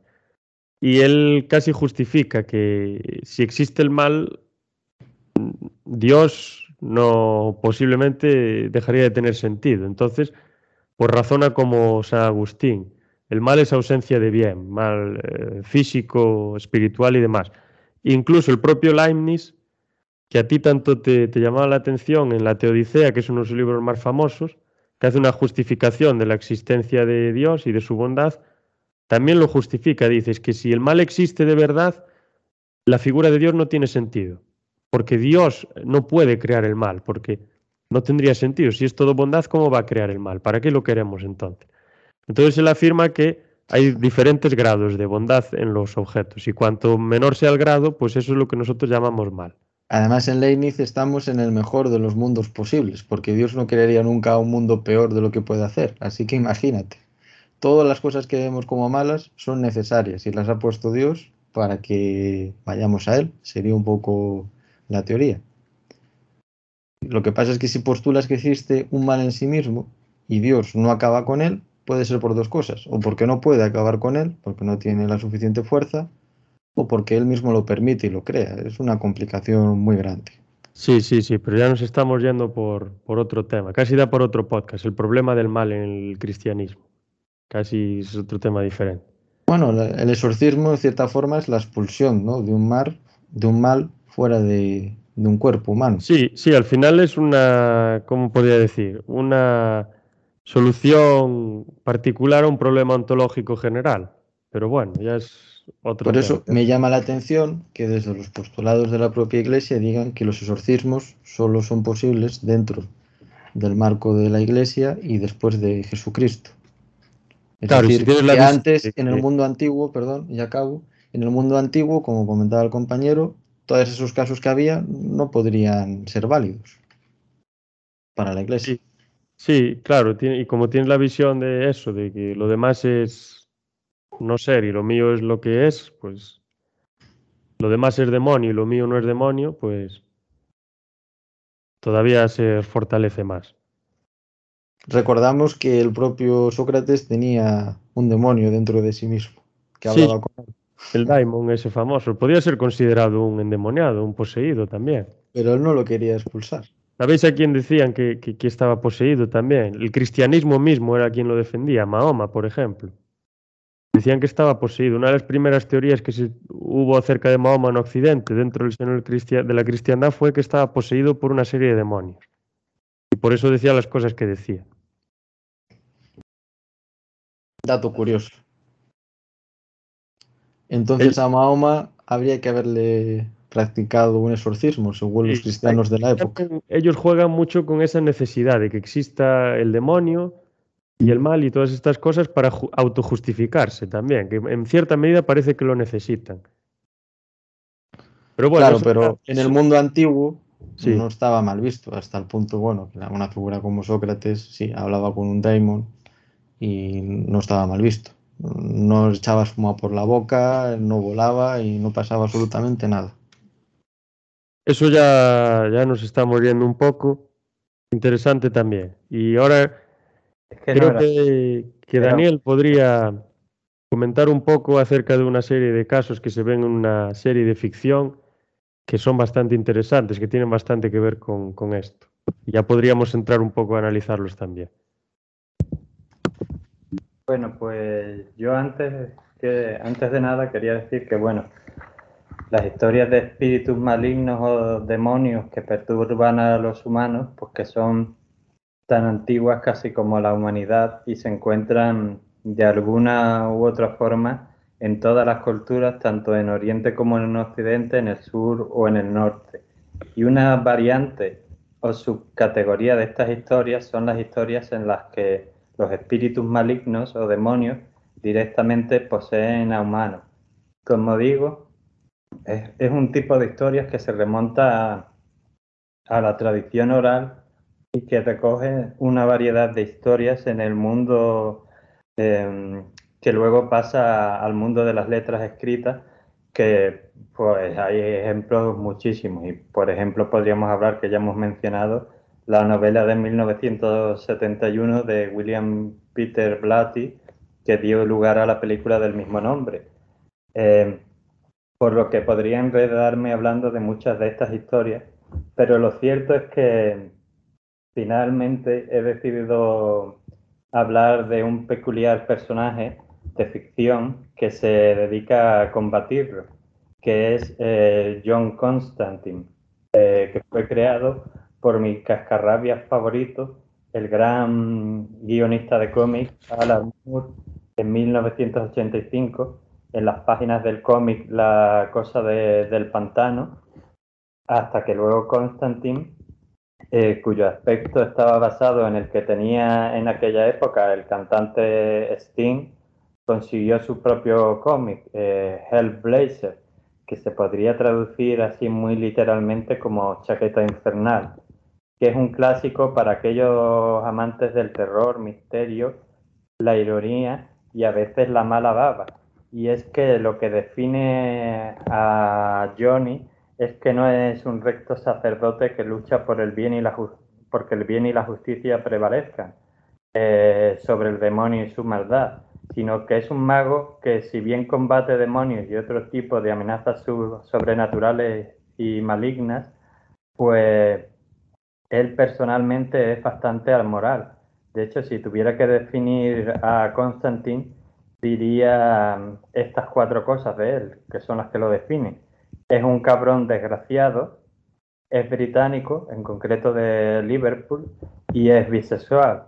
Esas son las cuatro cosas que definen al personaje de John Constantine. Es por eso que en la película que hicieron, bueno, han hecho varias películas de él, eh, algunas de ellas de animación y también ha aparecido, tuvo su propia serie que la cancelaron, lo cual fue una pena porque era bastante buena y ha aparecido en diferentes series y tal, pero hicieron una peli con Keanu Reeves eh, que a mí me gustó mucho la película, lo cierto es que me gustó bastante, pero no lo considero yo Constantine porque aquí lo hacen, lo hacen americano. Y entonces, pues, digamos que ese sería mi aporte, quizás no literario porque es un cómic, pero bueno, un, buen cómic, de que hace la ficción, que hay mucha, como digo, sobre, sobre lo que es el mundo del exorcismo. Después de esto, de haber hablado un poco de esto, eh, supongo que algunos de nuestros oyentes habrá deducido cuál es mi postura escéptica frente al tema, pero por si acaso no lo ha hecho, pues lo desglosaré. Como dije al principio, pues las historias de espíritus malignos o demonios que han eh, perjudicado de alguna forma, incluso poseído a seres humanos, han acompañado a la humanidad desde la antigüedad. De hecho, fue hace más de 2.400 años cuando el médico griego Hipócrates, que nació en el 460 a.C., eh, que es famoso por el juramento hipocrático que recitan los médicos, ese de que tienen que atender a cualquier paciente sin importar ninguna característica y tal y cual, su ideología, su raza y tal y cual, pues este hombre Hipócrates eh, dedujo que las enfermedades no estaban causadas por espíritus malignos o demonios, como era la creencia popular de la época, sino por otra cosa a la que él llamó gérmenes, que querría decir lo que germina, lo que crece, lo que se propaga. Si bien es cierto que él a lo mejor no fue de los primeros de los que eh, llegó a esa conclusión, sí es de los primeros de los que nos ha llegado pues ese conocimiento. También es cierto que esa conciencia que relaciona al mal físico con el maligno no se ha ido del todo de nuestra cultura. Y por poner una prueba, pues por ejemplo, cuando alguien estornuda, en castellano decimos Jesús y en inglés bless you, que significaría te bendigo, eh, para que, eh, y eso se basa en la creencia de que eso ha sido provocado por un espíritu maligno, ese mal, y para que el espíritu maligno que acaba de ser expulsado del cuerpo con ese estornudo no nos entre a nosotros ni a nuestros seres queridos. Por eso decimos Jesús o bless you. en cualquier caso, desde la época del antiguo, del antiguo Egipto, Grecia, Roma, hasta nuestros días, el campo de acción y posesión del príncipe de las tinieblas se ha ido reduciendo cada vez más. Pongo dos ejemplos. La epilepsia se consideraba un tipo de posesión demoníaca en la Edad Media y afortunadamente la ciencia médica nos ha demostrado que no es así. Por otro lado, se cuenta que Freud, mientras trataba un caso de una mujer que se paralizaba de, de forma total cuando un hombre pues la tocaba, aunque solo fuera para darle la mano, pues eh, Freud, padre del psicoanálisis, que tanto terreno le ha robado a Lucifer, pues le comentó a un discípulo suyo que hacía 50 años, 50 años de esa época, eh, pues a la pobre mujer le habrían echado agua en bendita y encerrado en un convento pues, como solución de ese problema. Pero lo cierto es que lo que le pasaba a la pobre paciente era un recuerdo reprimido de su más tierna infancia sobre su padre, haciendo con ella cosas que nunca debieron ser hechas y que, por cierto, a mí me preocupan bastante más que, que Satanás. bueno, por lo que concluiré que afortunadamente en la historia de la humanidad, gracias al avance de la filosofía, la ciencia, entre ellas la medicina y la psicología, han ido reduciendo el territorio del ángel caído, eh, del primero de entre los caídos, hasta el punto de que ha pasado de ser el causante de todas las enfermedades a ser considerado pues solo uno de cada mil casos de, posesiones son consideradas actualmente como reales, por lo menos por la Iglesia. Pues no es extrañar viendo esta trayectoria que en un futuro, cuando la ciencia avance lo suficiente, se reduzca a uno de 10.000 o a uno de 100.000 casos. Y eso me lleva a pensar, basándome en el principio, eh, y esto quizá no lo debería decir cuando tengo a dos filósofos en el podcast que saben más de filosofía que yo, pero bueno, eso me lleva a pensar, basándome en el principio del filósofo medieval Guillermo de Ockham, la navaja de Ockham, según el cual en igualdad de condiciones la explicación más sencilla suele ser la más probable. Y lo, y lo cierto es que viendo esa trayectoria, lo más sencillo sea creer eh, que el caso es que sea mm, cero de cada eh, mil, cien mil o el número que queráis poner, que, que se deban eh, hoy en día los supuestos casos de exorcismo que se dan por verídicos a causas que hoy desconocemos. Y sé, soy consciente de que ahora me podéis decir eh, que cómo explico tal o cual caso que pasaron en tal sitio o tal otro. Y lo cierto es que no, no lo explico porque no puedo explicar lo que no sé explicar, de la misma forma que estas personas de la antigüedad no sabían que producían las enfermedades que les atemorizaban. Pero a diferencia de ellos, yo no culpo de estos males al, Señor de las Moscas ninguno, simplemente no sé qué causa tal y cual cosa, pero eso no me lleva a, presuponer que deba haber algún ser, poder o cuestión paranormal envuelta. Y ya que hablamos de creencias, pues yo prefiero creer que la ciencia futura pues finalmente me dará la razón. Y eso es básicamente mi, opinión sobre el tema.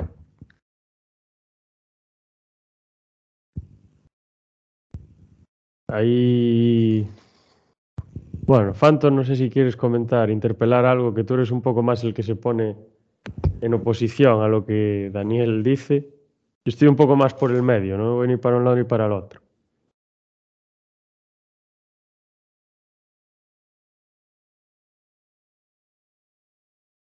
Phantom, estás por ahí. Creo, que Phantom ha tenido que ir al excusado. Sí, puede ser.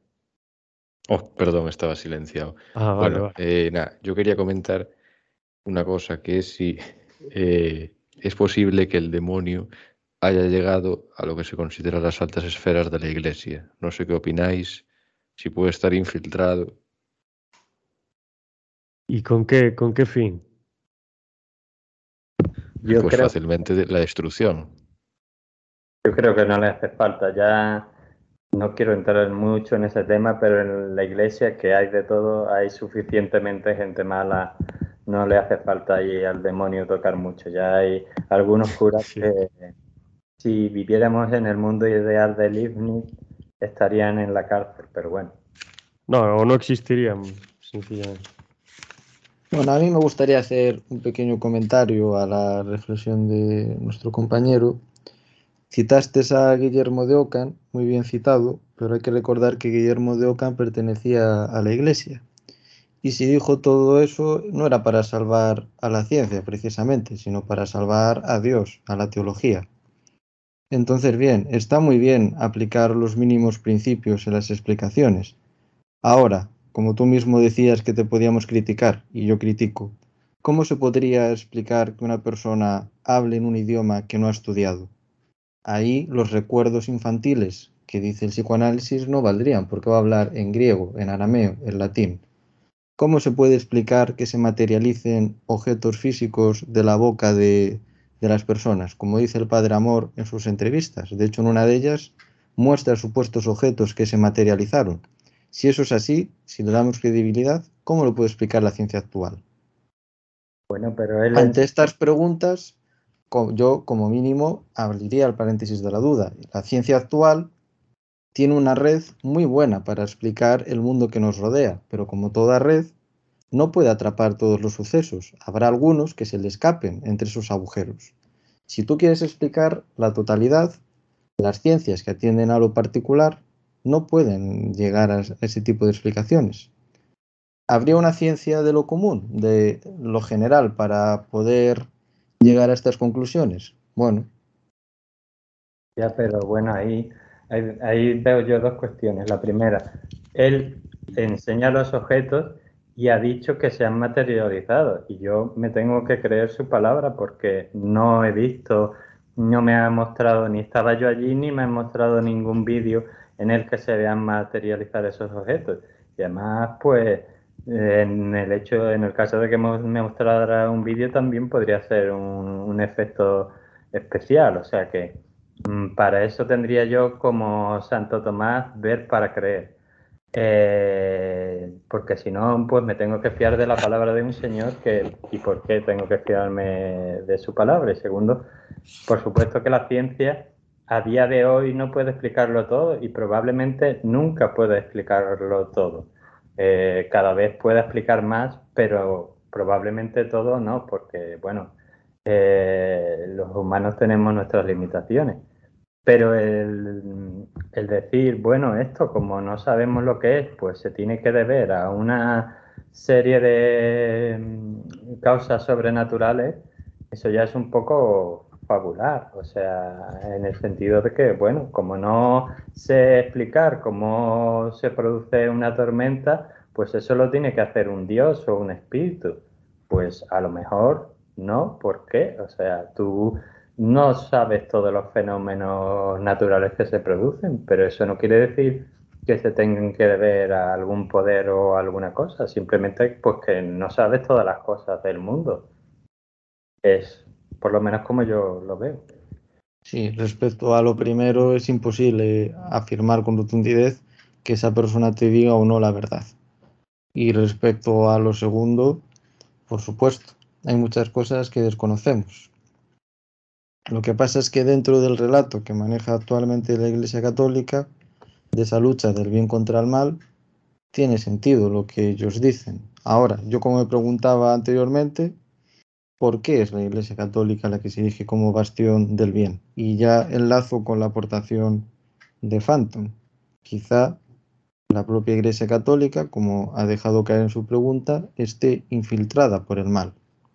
O dicho de otra forma, como decía cierto profesor que ya falleció de la Universidad de Santiago. Quizá Dios sea el que crea el bien y el mal, es decir, que Dios es el que engendra el mal y el que engendra el bien. Por lo tanto, las posesiones demoníacas está claro a quién habría que atribuirlas igualmente. Claro, el que causa la curación es el que está causando el mal. Para ser y al, al, final, el, el, ángel que se revela, el Lucifer, y el ángel que se cae, es una creación de Dios. Dice, sí, libre albedrío. Bueno, pero tú eres el que ha creado el libre albedrío y eres el que ha creado esa criatura. Al final el último responsable sería él. Aquí entraríamos ya en otro problema de Teodicea que es muy interesante también, eso no cabe duda, pero ya sería otro problema diferente. Yo lo que veo también un poco es que, bueno, primero de nada, quiero decir, casi estoy agradecido de que por lo menos todos estamos de acuerdo en lo que es una posesión, y eso no es fácil en, ni una puesta en común ni en nada. Es más, muchas veces cuando se hace un debate acerca de la existencia de Dios, del demonio y demás, muchas veces se discute sobre algo y uno se posiciona a favor y en contra porque no se maneja la misma definición. Por ejemplo, debate clásico, existencia de Dios. Uno dice, Dios existe, por esto, por esto y por lo otro. Y el otro le dice, ¿cómo va a existir un señor con barba? Claro, el segundo no sabe a lo que se está refiriendo el primero. Que eso no quiere decir que lo que diga el primero exista, pero que son conceptos diferentes. Y aquí pues veo que estamos de acuerdo en lo que sería la posesión, más o menos, en cómo se definiría el demonio, aunque unos creamos que existe y otros creamos que no existe. Pero luego veo que se produce un choque en la sociedad actual entre lo que sería el paradigma de la Iglesia, el paradigma ontológico de la Iglesia, pues Dios, el mal que sería el demonio y los seres humanos y tal, que serían como las marionetas que están en el medio, al fin y al cabo, que en vez de tener cuerdas desde arriba, las tienen desde arriba y desde abajo. Y lo que sería el paradigma científico, es toda realidad material, toda realidad física, y demás. Pero yo ahora, por ejemplo, pensando en el cosmos, nosotros tenemos una imagen muy limitada del cosmos. Conocemos cuatro cosas. Conocemos que no conocemos dentro de eso muchísimas cosas, pero desconocemos lo que no conocemos fuera de ese círculo que nosotros nos trazamos. Entonces, por ejemplo, ¿por qué podríamos decir que es descabellado que se produjeran actos que parecen sobrenaturales, pero que a lo mejor no lo son? Por ejemplo, que alguien materialice tornillos, eh, eh, cuchillas, que alguien tenga una fuerza sobrenatural, que pueda ser capaz de hacer levitar ciertos objetos. Quiero decir, estamos en la posición de decir que conocemos todas las leyes de la física y que sabemos completamente cómo funciona cada objeto y cada entidad en cada momento. Eso es lo que yo me plantearía, que a lo mejor lo que tenemos que hacer, en vez de... bueno, que Daniel para nada niega el problema, ¿eh? no, no voy a decir que él lo haga, y creo que tiene una postura bastante, bastante prudente. Pero, por ejemplo, no estoy hablando de nosotros, de otra mucha gente que se muestra muy escéptica y demás con respecto a estos temas. Pues a lo mejor en vez de estar enfrentándonos, a lo mejor tenemos que ponernos de acuerdo, como lo que decía Guillermo, una ciencia de lo común, cambiar el paradigma de alguna forma e intentar eh, seguir comprendiendo el fenómeno, porque a lo mejor hay otras leyes que son capaces de explicarlo. Sí, es una reflexión muy interesante. Yo creo que la ciencia ni puede ni quiere explicar el porqué de las cosas, porque no es su campo de, estudio. La ciencia describe los fenómenos e intenta comprenderlos, pero no puede ir a la causa última. Por ejemplo, si yo voy andando al médico, la ciencia puede describir cómo funcionan mis músculos, mis huesos, ¿no? los funcionamientos que hay por los cuales yo me muevo. Pero la causa última de por qué yo voy al médico, la ciencia no la puede dar, no puede dar esa causa final. La explicación sería muy simple. Voy al médico porque me duele la cabeza. Y entonces yo encamino mis músculos por medio de mi voluntad y voy.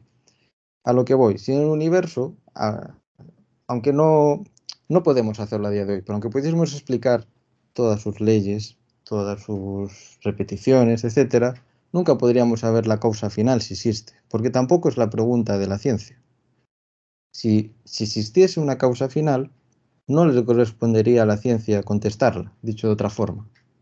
¿A quién le correspondería? Bueno, para los pensadores antiguos sería otra rama que es la que está justo encima de las ciencias concretas o de la física. Me refiero a la metafísica, ¿no? pero no vamos a entrar en ese debate. Por lo tanto, mientras la ciencia no se salga de su campo, su objeto de estudio, puede convivir perfectamente con la religión, como de hecho parece que conviven en Oriente sin ningún problema. En la India, religión y ciencia pueden ir de la mano, porque son dos relatos, dos discursos de explicar exactamente lo mismo, que es la realidad. En Occidente, bueno, en, Occidente, en Europa, no sé por qué, son dos vías que han estado siempre en conflicto. De hecho, tenemos grandes debates entre, entre el propio Ratzinger, ¿no? el anteólogo, y miembros de, la filosofía o de la ciencia que han discutido sobre distintas cuestiones, siempre desde un punto conflictivo. Tenía debates con Karl Popper, si mal no recuerdo, hablando sobre estos temas. Bueno, yo, yo quería matizar una cosa eh, sobre lo que habéis dicho y es que, bueno, la ciencia no puede explicar muchas cosas, pero lo cierto es y desde, como digo en mi argumentación, desde la época del mismo Hipócrates y probablemente antes, probablemente desde la época del Antiguo Egipto, la ciencia ha ido quitándole cada vez más terreno a lo sobrenatural, de forma de que lo que algo era en, ciertas épocas, pues casi todo tenía un motivo sobrenatural, pues hoy en día pues queda muy, muy acotado a eso, de, dice, en un caso de, cada mil. Ya claro, pero es que en la Edad Media hasta la epilepsia se consideraba los pobres eh, posesión demoníaca, pues ahí la ciencia ha hecho una labor bastante importante, o el caso este que conté de, Freud y de la mujer, pero lo que decía Freud era verdad, dice que muchos de estos casos, de estas personas, de estas mujeres que tienen eh, traumas mentales, pues eh, a 50 años antes de cuando él lo dice, del siglo XIX, pues de finales del XIX, pues les echamos agua bendita, les hacemos un exorcismo y si eso funciona o si no funciona también, venga, para un convento y solucionado. Y a lo mejor pues eso, lo que tiene esa señora es un trauma. Entonces, claro, la ciencia hay muchas cosas que no ha respondido, que eso no quiere decir que a lo mejor algunas de ellas no las pueda responder en el futuro, por un lado, y por otro lado, ha habido otras muchas cosas que ha respondido y que ha ido reduciendo el terreno de las causas sobrenaturales. Y eso no quiere, no entra ahí, y ahí yo no estoy entrando en temas mayores de divinidades o cosas por el estilo, sino simplemente de que, bueno, que al parecer hay una serie de leyes físicas, muchas de ellas las conocemos, otras probablemente no, y que gran parte, si no todo lo que ocurre en el mundo en el que vivimos, se debe a alguna de, esas leyes. Entonces. Sí. Espera, voy a matizar porque creo que me expliqué antes mal. Lo que quise decir es que la ciencia no puede explicar algunas cosas, ni puede hoy, ni podrá mañana, porque no es su campo de estudio, no le interesa contestar esas preguntas.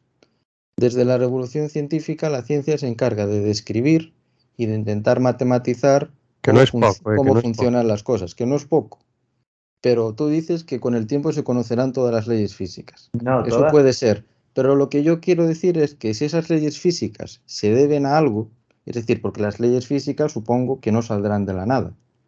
Si se deben a algo, a una inteligencia o una mente que esté por encima de ellas o que al menos las haya postulado, la ciencia no podrá decir ni que sí ni que no, porque no le corresponde a ella hacerse esa pregunta. La ciencia nunca se pregunta por lo otro. Pero bueno, eso ya es otro, es otro, debate diferente. En el tema de, las creencias, y eso ya es, es, otra cosa. La ciencia, en teoría, se tiene que basar, o si no, no es ciencia, en eso, en teorías, hipótesis y hechos.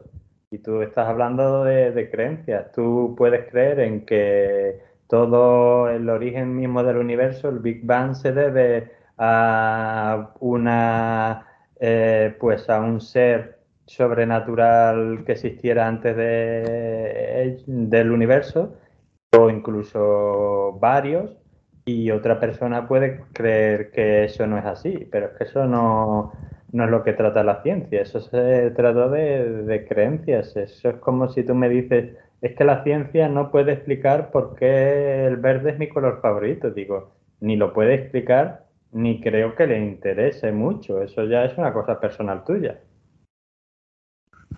Sí, pero está muy bien que describa, intente comprender, pero hay que tener claro los límites que tiene la teoría científica. Está claro que la teoría del Big Bang es la actual, muy bien. Pero ¿por qué estaba toda la materia concentrada en ese primer momento? Tú dices que son creencias, es decir, que cualquier teoría no comprobada o verificada es también una creencia. Entonces la ciencia se basa en, creencias. Sí, son creencias, pero sobre hechos particulares, pero que se... Toda, toda teoría no verificada es una creencia, si te he entendido bien. Por lo tanto, la ciencia está llena de creencias, del mismo modo que un ser humano o una religión cualquiera.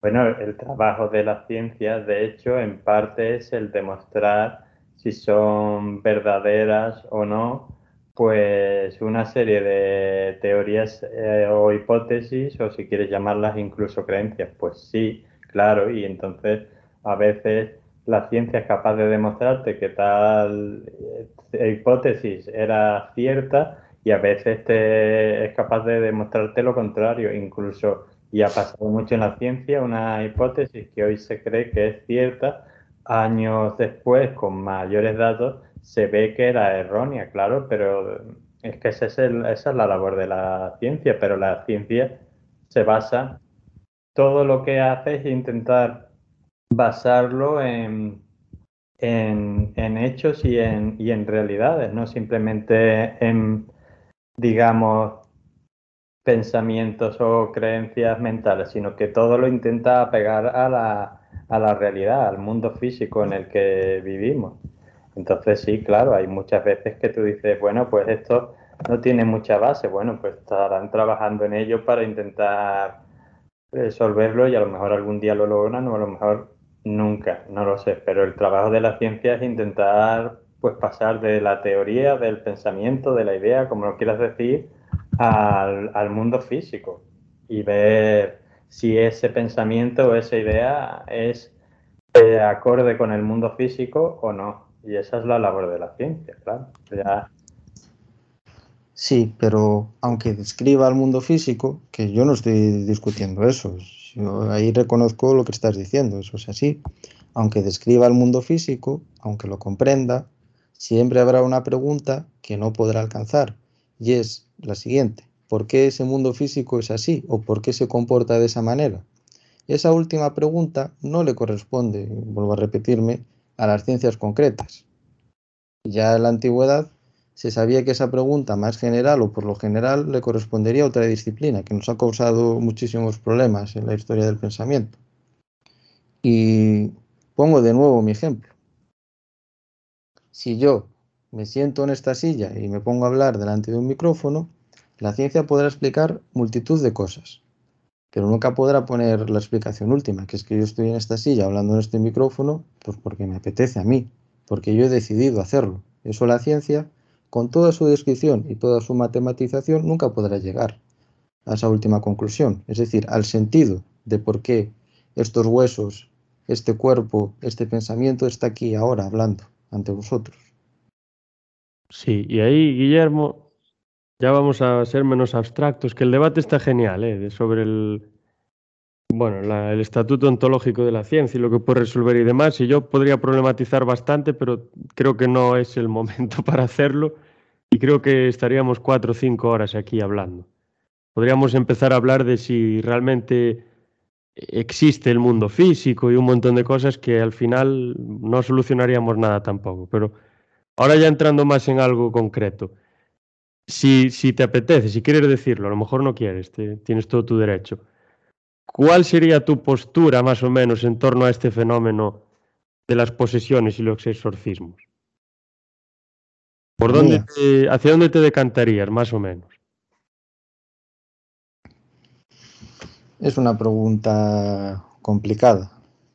Yo no quiero creer que la Iglesia Católica tenga el monopolio de la lucha del bien contra el mal. Por lo tanto, lo tomo como unos casos extraños, aún por explicar, ¿no? como bien comentábamos, pero suspendo mi juicio ante ellos. Tendría que verlo con mis propios ojos y eh, meterme más en el tema para postular. Tendría que meter mis manos en las llagas. Claro, yo por ejemplo, no sé si Phantom iba a decir algo, perdón. No, no, yo estoy aquí de espectador manteniendo mi... yo, por ejemplo, era lo que, que, lo comentaba Daniel también, esos temas de esos registros que hay, por ejemplo, en, en el caso de Emily Rose, de Annelise Middle, se dice que hay 51 registros audiográficos, pero claro, ¿dónde están? Como los registros del Vaticano, claro. Ese vídeo que me había enseñado Phantom, que pasaba eso con la chica y que empezaba a hacer esas cosas y tal, yo le decía, pues esto puede ser un montaje. Lo que dice Daniel también, que le comentaba a Guillermo de los clavos y demás, pues a lo mejor el señor se lo está inventando o cree que es así y realmente no pasó así. Eh, si, si yo soy capaz, por ejemplo, de estar delante de una sesión en un exorcismo y ver qué pasa eso, no es que vaya a creer que el demonio existe y que lo haya poseído, sino que voy a creer que hay algo más de lo que, de lo que se cuenta normalmente y de los eh, criterios o de las características de las que habla el padre Fortea. Y que entonces, si hay algo más, nuestra forma de mirar a eso, desde el paradigma vigente y dominante de hoy en día, que es el de la ciencia, pues tiene que cambiar, sí o sí. Y es en lo que yo más me refiero. Luego cuestiones acerca del demonio y, otras cuestiones ontológicas, metafísicas, que podríamos decir que están más allá de, este mundo en el que vivimos. Me parece muy complicada responderlas porque al final mm, no tengo ningún medio para hacerlo. Quiero decir, ¿Cómo que no tienes este programa? Sí, pero digo, no tengo un medio, una capacidad para hacerlo. La causa de, de, por ejemplo, de que una persona esté endemoniada, poseída, no la conozco. No puedo decir que sea el demonio, ni los demonios. Puede ser 400.000 cosas que yo no sea ni consciente. Es como lo que decía Daniel de los gérmenes. Pues antes se pensaba que las enfermedades se causaban por eh, posesiones o por ciertas otras características y cosas diferentes. Y de repente pues empezó a pensar en esos gérmenes y demás, y ahora es lo normal pensar en que existan esos gérmenes. Por poner un ejemplo o lanzar una proposición ya un poco chiflada, voy a decir. ¿Por qué no vemos, por ejemplo, a los poseídos como personas que tienen un parásito dentro de sí mismo? Que es, pero un parásito con unas características diferentes, que nunca hemos visto anteriormente. El parásito del mal. Eh, me claro, gusta que puede tu ser, propuesta. puede ser un virus, por ejemplo, con unas características distintas que se te... No sé si os acordáis de esa película del ladrón de los... El ataque de los ladrones de cuerpos. Como algo que se te mete en el cerebro, porque quienes creen en estas cosas creen que eso te posee en el cerebro y te empieza a, a mandar a hacer, a empujar a hacer un montón de cosas, quiero decir. A lo mejor el marco de la realidad tiene que ser ampliado, tenemos que ampliar nuestro paradigma y empezar a pensar que no todo es como este ordenador, que le puedo dar un golpe, sino que hay otras cosas diferentes que también pueden ser físicas, no tienen por qué ser sobrenatural ni nada por el estilo. Y bueno, ahí sería básicamente mi, mi, mi postura con respecto a esto. Yo la comparto. Yo estaría dispuesto a aceptar cualquier tipo de investigación, cualquier tipo de, de red a la hora de estudiar el fenómeno con tal de explicarlo. Yo creo que eso es, es el espíritu científico que ha estado siempre con los máximos pensadores. Estar abierto a absolutamente todas las hipótesis y luego, como bien hemos comentado, comprobarlas de forma concienzuda, pero no cerrarse antes. No, no cerrarse al debate antes de, de producirse. Es lo que no me gusta de ciertas actitudes dogmáticas de este campo. Por lo tanto, comparto tus palabras, Rubén. ¿Por qué no investigarlo de distintos modos? Claro que sí. Y luego llegar a una conclusión, si es posible. Sí, sí es posible, claro. Es que los paradigmas siempre se han cambiado. Por ejemplo, me acuerdo de esta postura de que habíamos estudiado en el siglo XVII. Se creía que los, las personas ya venían formadas dentro de otras personas. El famoso, la famosa teoría del homúnculo. No sé si te acuerdas de ella, que era como una persona en diminuto que estaba dentro de la... Del esperma. Sí, el esperma era el homúnculo, que era una persona en diminuto, y cuando se realizaba el acto de la reproducción, lo que se hacía era introducir ese homúnculo y entonces empezaba a crecer. No sé, como estos marcianos, no sé si os acordáis, que se metían en agua y empezaban a crecer. A mí me recordaba eso cuando lo explicaba. O tenemos la del flojisto. Sí, también teníamos eso. O sea, al final, y eso al final el paradigma cambia y se rompe completamente. Claro, para Dani, si Dani hubiese vivido en esta época, sería un defensor acérrimo del flojisto, pero resultó que no, no existía. Y era, estaba en el paradigma vigente. O pasa con la, la como decía, la, el paradigma de la física también. Tenía Bueno. la física que se basaba en la geometría euclidiana, una física absoluta, lineal, luego tienes la de Einstein, que rompe completamente con todo, que es una física curva. Claro, si se pudo hacer ese cambio, ¿por qué no se podría hacer otro? Yo he de decir que yo no sé lo que habría defendido en un- ninguna época anterior a esta, po- porque no lo he, no lo he vivido. Eso sería muy complicado. Era una, era una pequeña broma. Ya, ya imagino. Pero eso sí, y lo que habéis dicho es verdad, pero hay que decir que antes de eso estaba la física de Newton, que también la tiró un poco abajo Einstein con su teoría de la relatividad. Sí, y ahora la de Einstein la están casi tirando también, la están modificando un montón. Sí, sí. Pre- Precisamente la ciencia no tiene criterio de verdad. No, la ahí- ciencia se adapta, Su mayor problema y quizás su mayor virtud. se adapta La- a lo que mejor funciona y a lo que es más probable, lo que explica mejor los hechos, que me parece genial, que es como... La verdad sería un horizonte regulativo. Nos vamos acercando, pero nunca la alcanzamos, como decía Popper. Vamos falseando, vamos aumentando el conocimiento. Mayor virtud y mayor problema, a mi modo de ver. Tiene que ser pragmática, si no, no, no es buena ciencia. Entonces, tienes que basarte en lo que los hechos eh, te van diciendo. Y a veces puede ser contradictorio y a veces pues, te pueden acercar más a una solución, pero la ciencia es eso lo que tiene. Claro, a mí me gustaría creer muchas cosas, pero luego esas cosas, eh, estoy hablando desde un punto de vista científico, pues pueden ser verdad o no, claro, es que ese es el tema. Quizá esa sea una de las ventajas de la ciencia, que bueno, que a todos nos gustaría creer pues tal y tal cosa y luego pero tú hablas mucho de creer, pero por, ejemplo pues decir pues que, que todo, perdón, se está cortando los... Sí, no sé, ¿qué, qué estabas diciendo? ¿Quién estaba hablando? Estaba hablando Guillermo. Estaba hablando Daniel, pero pensé que había terminado, pero se cortó el, el audio. Ah, no, no, yo ya había acabado de hablar, puedes decir lo que quieras. No, que tú hablas mucho de creencia, pero por ejemplo, cuando vas a una máxima abstracción, decir que todos los hechos que estudia la ciencia se deben a la manifestación del ser, por ejemplo, o que para que un hecho se produzca tiene que existir el ser, y trabajar en la máxima abstracción con ello, no es una creencia.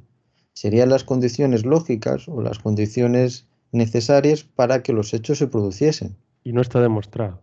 Y no estaría demostrado desde la ciencia concreta, porque estaría en un nivel de abstracción que supera las ciencias concretas. Pero eso no es una creencia. No sé si me explico. No es que yo quiera creer en eso. Pues bueno. Las reglas de la lógica no son una creencia, por ejemplo. Las posibilidades de, mis pensamientos no son una creencia. Es el terreno en el cual... Pero bueno, son también, como se llaman, principios ontológicos, pero es que es otro campo diferente. Pero son ideas, bueno, no es una creencia, son ideas. Yo puedo creer que, yo puedo pensar, no solo creer, yo qué sé, que pues tengo un pelazo, pero luego me voy al espejo, me miro y digo, ostras, pues no, tengo una calvicie, aparte de la que se ve evidente, por detrás en el cogote. Pues, a, lo mejor, a lo mejor está roto el espejo.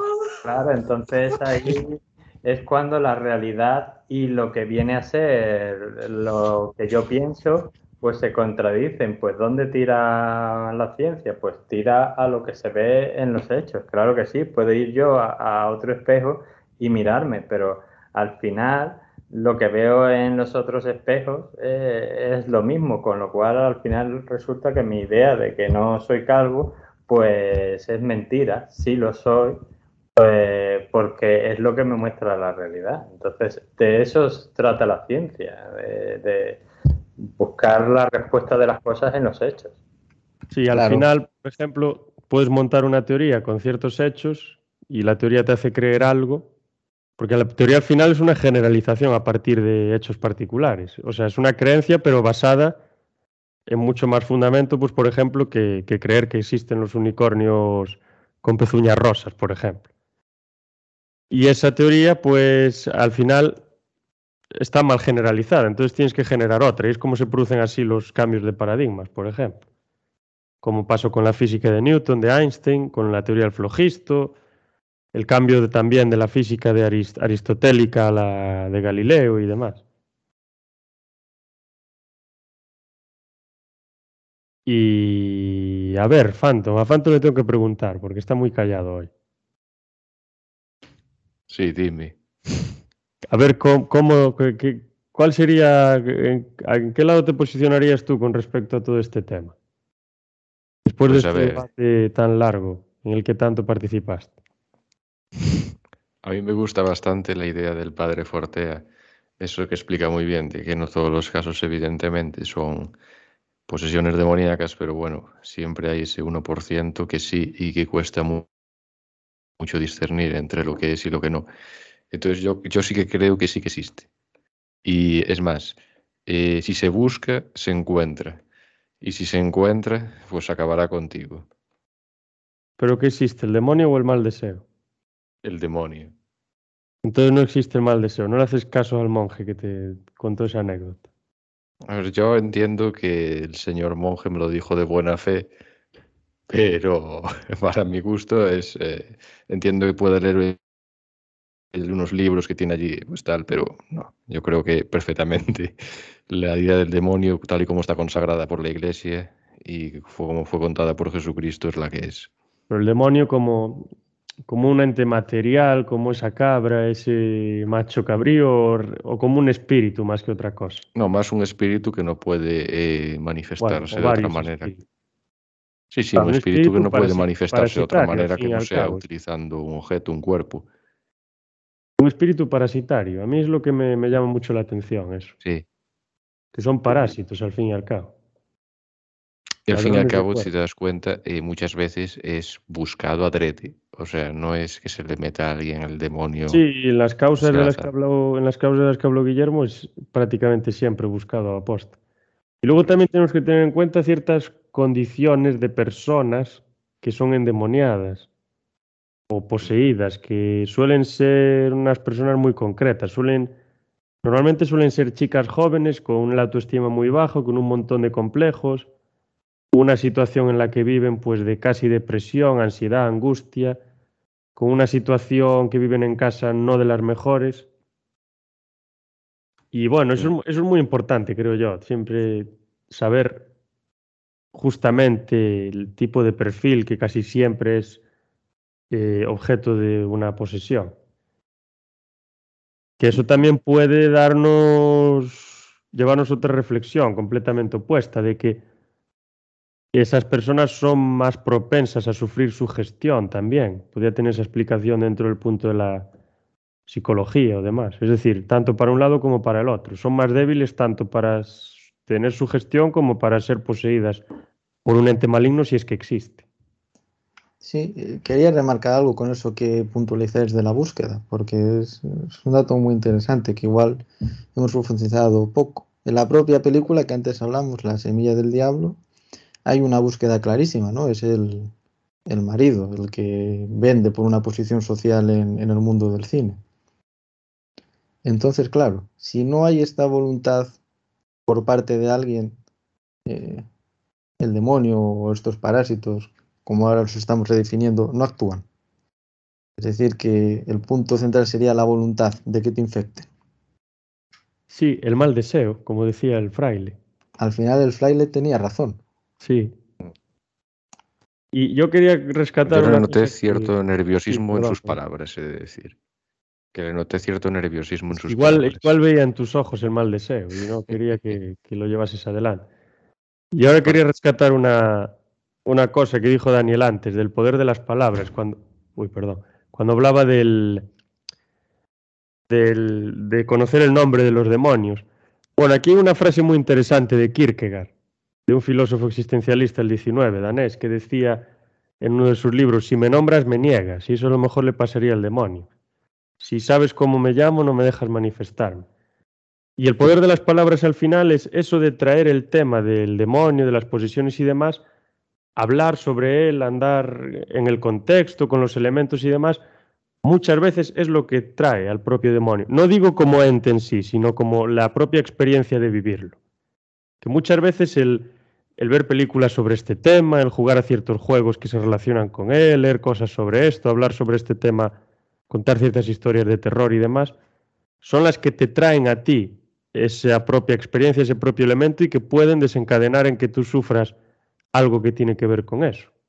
A través, como decía Daniel, de las palabras, del poder de las palabras. Bueno, el poder de las palabras, siguiendo en este mismo marco, es tal que creó el mundo, el universo en seis días. Sí, viniendo de ahí hacia atrás, es como empieza el Evangelio de San Lucas o San Juan, no me acuerdo qué es. El Logos creó tal.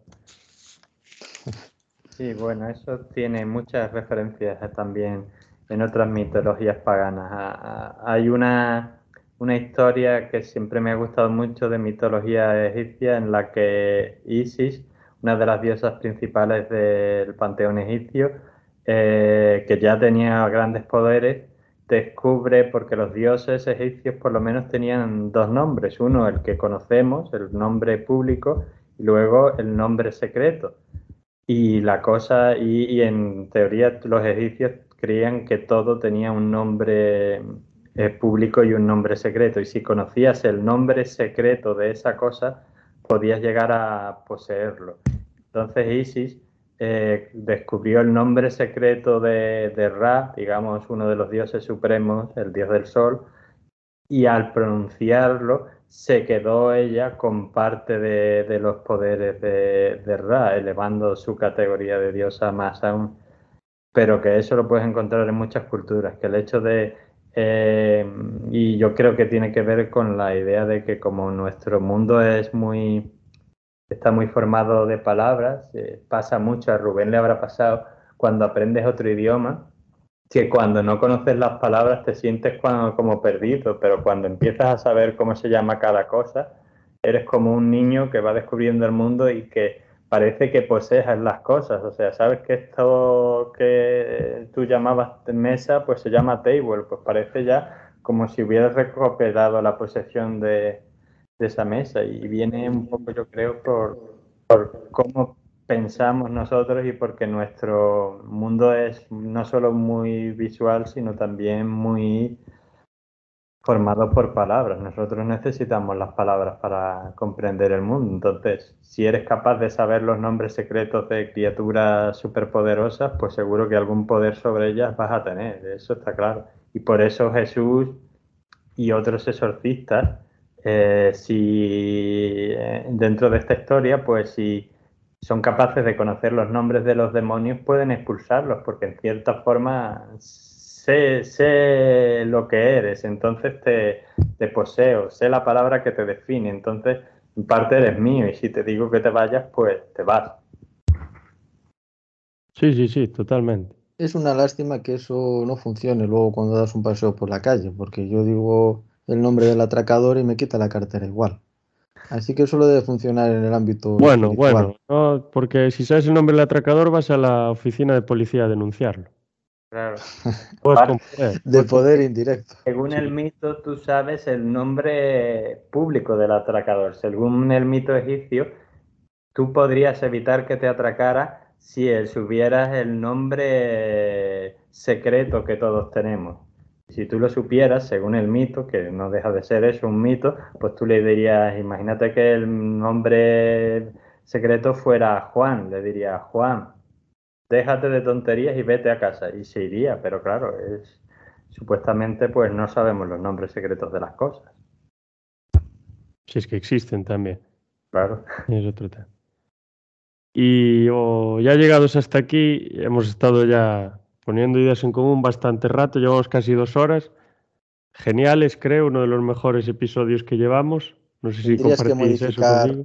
El título del programa, porque al final de, de exorcismos hemos hablado lo menos. Sí, no demasiado. Bueno, sí hemos hablado, pero no, hemos tocado otros temas. Pero bueno, están muy ligados. Pues ya para, para cerrar, pues os daría las gracias, como siempre, por, por estar aquí con nosotros y por contribuir al funcionamiento de esto. Y doy las gracias también a nuestros oyentes por estar escuchándonos y supongo que, que, sirva de utilidad este tema, ya no solo ni para posicionarse de un lado ni del otro, sino para a lo mejor pensar acerca del fenómeno, que, que el fenómeno, eh, sea científicamente explicable o no, está ahí y causa dolor, causa malestar y causa muertes. No es algo, no es ninguna broma, es algo bastante peliagudo tenga el origen que tenga. Hoy en día no lo sabemos, no sé si lo sabremos algún día, pero ahí está la, el asunto, lo tenemos delante. Y si queréis añadir algo, pues Guillermo, Daniel o Fanto, ahora es el momento, y si no, pues ya damos cierre al, al programa. Quiero decir, bueno, muchas gracias, se me ha hecho un rato muy entretenido y decirle a la audiencia que no tenga malos pensamientos. Ni mal deseo. Eh, malos deseos, es lo que quería decir. Que no tenga malos deseos.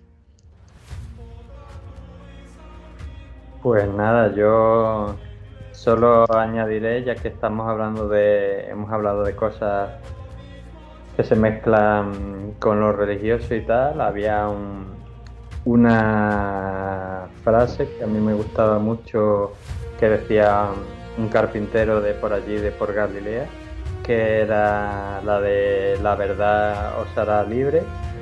Yo todavía no la he encontrado y no sé si existe, pero sí que creo que en el camino a encontrar, llámalo la verdad o lo que sea, pues sí es un camino bastante interesante, siempre te, enriquece y yo les recomiendo a nuestros oyentes que, que no se queden con lo que diga nadie, ni siquiera nosotros, sino que busquen su propia respuesta.